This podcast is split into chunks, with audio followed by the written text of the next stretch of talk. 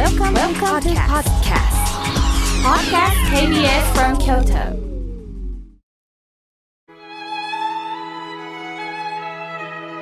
改めまして僧侶の河村明慶ですさあ今年初めての法話のテーマは表情についてお話しいたしますこの顔にある表情です実は昨年女優の吉永小百合さん坂本龍一さんの平和を願うチャリティーコンサートに行ってきました私は長年の吉永さゆりさんの大ファンです。まあ、つまり、さゆりストなんですね。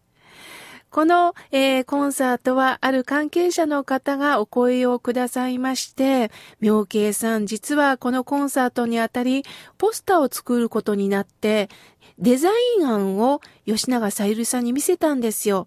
するとさゆりさんはそのポスター案を見て、すみません。坂本龍一さんのお顔がちっちゃいので、私のお顔の大きさと坂本さんのお顔の大きさを同じにしてもらえませんか？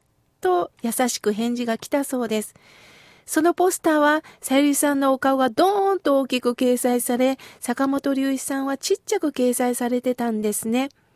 しかし、さゆりさんにしては同格なんです。そのさゆりさんの謙虚さ、私一人で目立つんではないというそのお気持ちが優しく伝わったとおっしゃっていました。え朗読をする時のさゆりさんの表情は何とも言えない慈愛に満ちていました。きっとリスナーの皆さんは、そりゃ吉永さゆりさんは大女優じゃないの。綺麗に決まってるわ、とおっしゃると思うんですが、表情と綺麗は私は違うんだなと思いました。とっても優しい、何とも言えないぬくもりを感じたんですね。また朗読をしながら一つ一つの言葉の重さ、時代背景を受け止めておられたんです。皆さん、生まれつきの私たちの顔立ちというのはあります。これは残念ながら変えることはできません。やはり親から受け継いだこの顔というのはありますよね。しかし、日頃の考え方、日頃の受け止め方で顔つきというのがあります。顔立ちと皆さん顔つきって違うんですよ。人は生まれながらの顔立ちはあるんですが、それは遺伝によって受け継がれた顔です。個性です。まあ、今ね、顔が嫌いだからって言って、まあ、プチ整形をしたり、まあ、目を二重にするアイプチなんか、またメイクによって女性は変わったりもしますよね。しかし、本来の私の顔そのものはやはり変えられないんです。すると私たちはこれからの生き方は、顔立ちではなくって、顔つきということに趣を置いてみたいなと思います。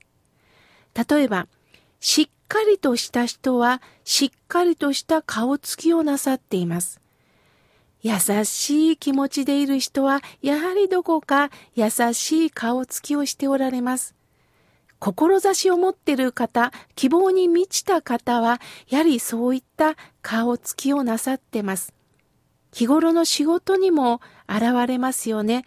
つまり、その人の内面が表情に滲み出てるということなんです。良い考え方をすれば良い顔つきになります。内面が表情に滲み出るとは、やはり考えがそのまま表情に滲み出るということなんですね。いつも前向きな人は、はつらつとした明るい顔つきになるし、のんびりとした方は、ゆったりとした顔つきになっています。逆に、残念ながら悪い考え方しか思い浮かばない方は、それも顔つきに現れています。いつもごまかしたり、嘘を言ってしまうと、どこか猜疑心に溢れたような顔つきになっています。いつも心の中に不満を溜めてる人は、眉間にシワが寄って、やはり暗い、怖い顔になっています。よく、あ、顔に書いてるよ、なんか言いますよね。これっていうのは図星だなと思います。やはり日頃思ってることが顔に出やすいんですよね。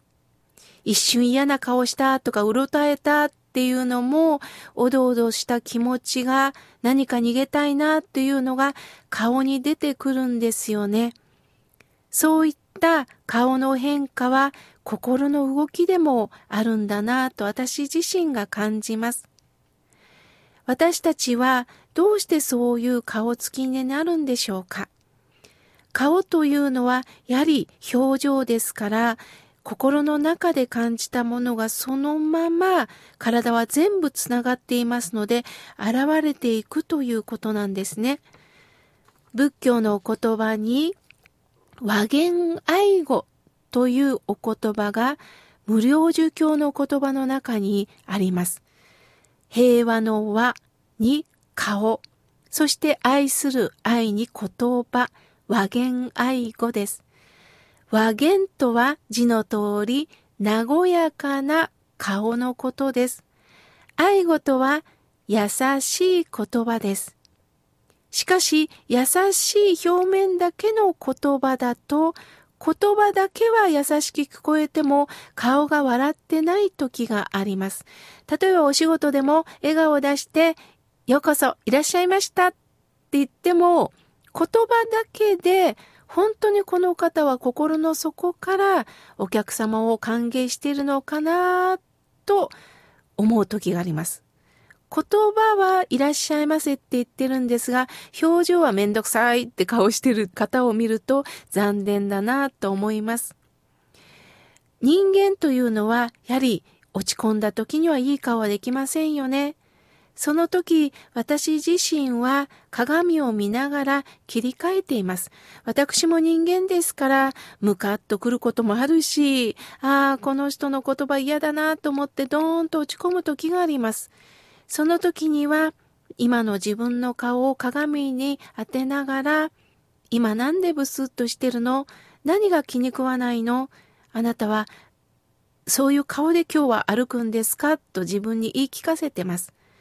人間というのは不思議なもので、やはり優しい顔、笑顔を出されると、こちらのムカッとした気持ちがなんだかほぐされてくる時ありますよね。吉永さゆりさんも生きてる中でいろんなことがきっとあるんだと思います。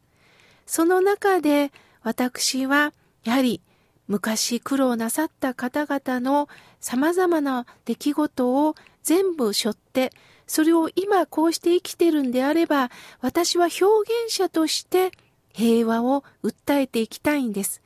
せっかく私は表現をするという仕事をいただいたんであるんならば、それを最後、ぜひいろんな方の声を朗読にして届けたいんです。そしていろんなアーティストのご協力をいただきながら、私一人では何一つできません。みんなのおかげをいただきまして、今日こうして私は舞台に立たせていただいております。皆さんありがとうございますと謙虚にね、挨拶をなさいました。本当に人間味あふれる素敵な方なんだなと思います。